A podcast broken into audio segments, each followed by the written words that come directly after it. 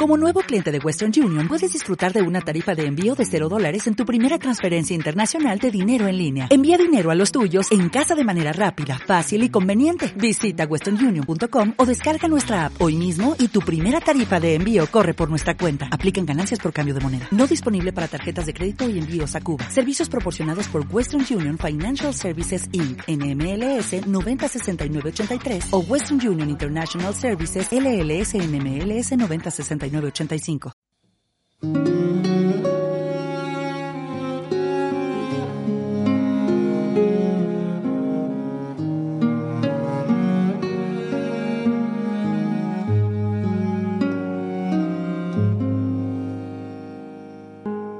En aquel tiempo, algunos que teniéndose por justos se sentían seguros de sí mismos y despreciaban a los demás, dijo Jesús esta parábola. Dos hombres subieron al templo a orar. Uno era fariseo, el otro un publicano. El fariseo, erguido, oraba así en su interior. Oh Dios, te doy gracias porque no soy como los demás, ladrones, injustos, adúlteros, ni como ese publicano. Ayuno dos veces por semana y pago el diezmo de todo lo que tengo. El publicano, en cambio, se quedó atrás y no se atrevía ni a levantar los ojos al cielo. Solo se golpeaba el pecho diciendo, Oh Dios, ten compasión de este pecador. Os digo que éste bajó a su casa justificado y aquel no, porque todo el que se enaltece será humillado, y el que se humilla será enaltecido.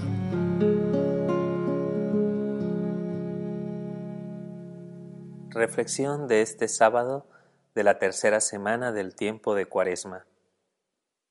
En el Evangelio de este día, Jesús nos previene de no caer en la tentación de creernos mejores que los demás y justificados delante de Dios por nuestro propio esfuerzo, y nos invita a ser humildes de corazón para aceptar la misericordia que Dios nos ofrece de manera gratuita. En efecto, Jesús percibía en la sociedad de su tiempo una enorme hipocresía y falsedad, caracterizada por la práctica meramente externa de las obras de piedad, que llevaba a que muchos fariseos experimentaran una cierta vanidad espiritual que les hacía sentirse superiores a los demás, juzgando con severidad a sus coetáneos. Para denunciar esta falsa seguridad, Jesús enseña esta parábola protagonizada por un fariseo y un publicano, que suben al templo de Jerusalén para orar delante de Dios.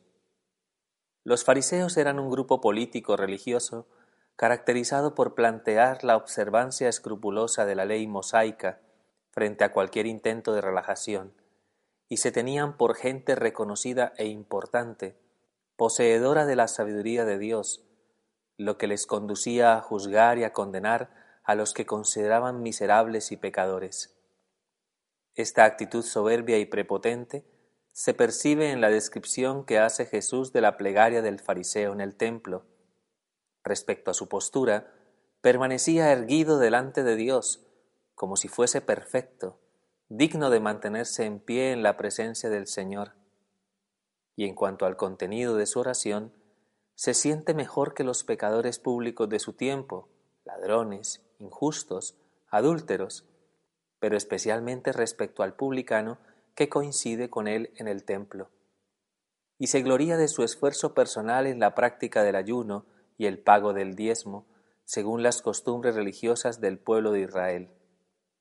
Ahora bien, los publicanos eran recaudadores de impuestos, que se aprovechaban de las leyes impuestas por los romanos para enriquecerse de manera ilegítima, traicionando a su propio pueblo, puesto que los israelitas consideraban una grave injusticia tener que pagar por permanecer en la tierra que Dios había concedido a su pueblo. Por su ambición y su vergonzosa actitud, los publicanos eran valorados al nivel de las prostitutas, vistos con enorme desprecio por parte de sus coetáneos. Más allá de la esclavitud a la que estaba sometido por el amor al dinero, Jesús describe el arrepentimiento y el sufrimiento interior del publicano al acercarse a rezar en el templo. Respecto a su postura, el fariseo se había quedado atrás y no se atrevía ni siquiera a levantar sus ojos, pues se sentía indigno y miserable delante de la presencia de Dios. En cuanto al contenido de su oración, el publicano simplemente se golpeaba el pecho diciendo, Oh Dios, ten compasión de este pecador. Un gesto de contrición profunda de corazón en el reconocimiento humilde de su debilidad, abandonándose enteramente a la gratuidad de la misericordia divina. Se trata, por tanto, de dos posturas diametralmente opuestas y en cierto modo paradigmáticas. A los ojos del mundo el fariseo sería el perfecto, el fiel cumplidor de la ley, el que más merece el favor de Dios, mientras que el publicano sería el pecador público, la vergüenza de su pueblo, el que merece el castigo divino. Pero Jesús no se deja atrapar por la falsedad de las apariencias externas e invita a sus interlocutores a que miren más allá, a lo profundo del corazón, afirmando que es el publicano quien regresa justificado a su casa, mientras que el fariseo no alcanza tal justificación.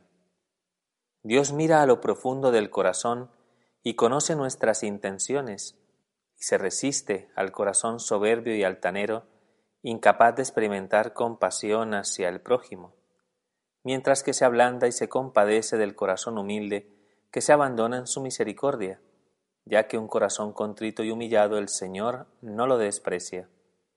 Es aquí donde Jesús plantea la conclusión de su enseñanza, en conformidad a la pedagogía extraordinaria de la administración de la gracia divina. Todo el que se enaltece será humillado, y todo el que se humilla será enaltecido. La justificación de Dios no se alcanza por un comportamiento perfeccionista, basado en el propio esfuerzo, condicionado por el amor propio y la vanidad, que le roba el protagonismo a la gracia divina sino que se alcanza por el humilde reconocimiento de la propia miseria, junto con la necesidad apremiante de confiar plenamente en la gratuidad del amor misericordioso del Señor, dispuesto siempre a levantar al caído, dispuesto a ofrecer el remedio de su amor frente a las heridas causadas por el pecado, tal y como lo expresa el Evangelio. No he venido a buscar a los sanos, sino a los enfermos. No he venido a buscar a los justos, sino a los pecadores. Se precisa aclarar que la actitud soberbia conduce irremediablemente a un comportamiento inmisericorde que condena injustamente al prójimo, con la excusa de un celo santo por el fiel cumplimiento de los mandatos del Señor, postura que paradójicamente se aleja claramente del proyecto amoroso de Dios.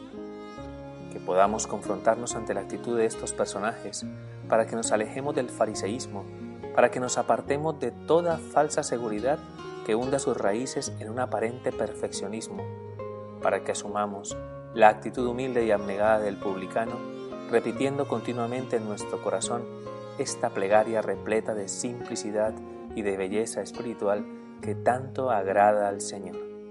Oh Dios, ten compasión de este pecador y que tal disposición interior nos permita ser comprensivos y misericordiosos con nuestro prójimo, especialmente con los más débiles. Que la Virgen María interceda por nosotros y nos alcance la gracia de la cual tenemos mayor necesidad. Que así sea.